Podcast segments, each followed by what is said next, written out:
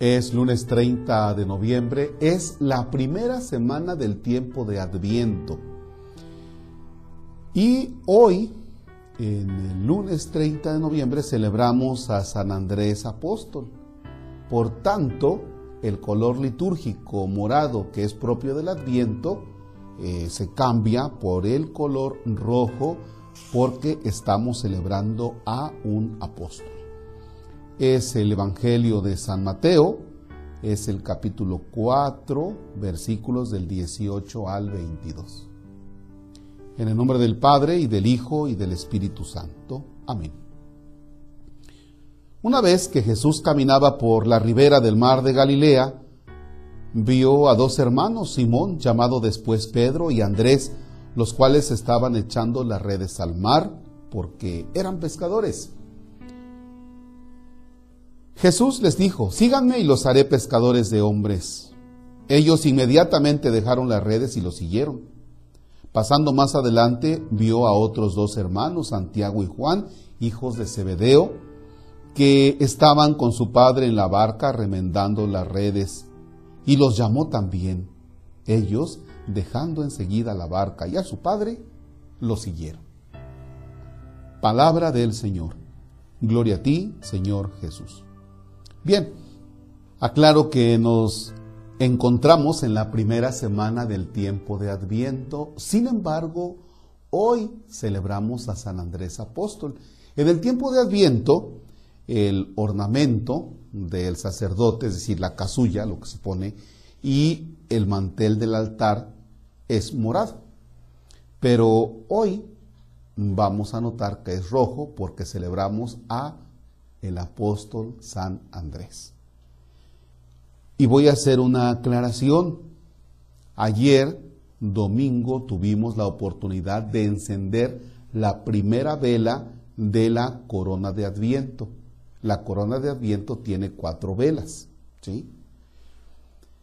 Ya iremos constantemente aprendiendo de lo que significa el Adviento e iremos caminando en todo este tiempo. El adviento es el primer tiempo, primer tiempo del año litúrgico. Ayer iniciamos un nuevo año litúrgico, no civil, litúrgico. Bien, y les hice el comentario, hoy celebramos a San Andrés, de tal manera que en medio del adviento, en medio del tiempo de adviento, se mete la celebración de San Andrés. Y aunque en el tiempo de Adviento no se entona el canto del Gloria, porque el Gloria es un canto de alegría y de gozo, y el Adviento también tiene un saborcito, un poco de penitencia, el Adviento es un poco penitencial, por eso se quita el canto del Gloria. Sin embargo, porque es la fiesta de San Andrés, los que participen de la Eucaristía en alguna parroquia o en algún medio digital, se van a dar cuenta que en la Eucaristía se canta el Gloria. ¿Por qué? Porque es la fiesta de San Andrés. Ahora ponemos nuestra mirada en San Andrés. Jesús llamó a Pedro y Andrés, los cuales estaban echando las redes al mar porque eran pescadores. Jesús llama. Y Jesús no llama a personas, a ver, búscame a ver quién está sin qué hacer para que me ayude en esto de la evangelización. Jesús llama a unas personas que están ocupadas, que son pescadores. A veces en las parroquias, cuando alguien llega a ayudar, cuando alguien llega a servir, y tú ves que se la pasa todo el día en la iglesia, yo normalmente les pregunto, oiga, ¿y usted en qué trabaja?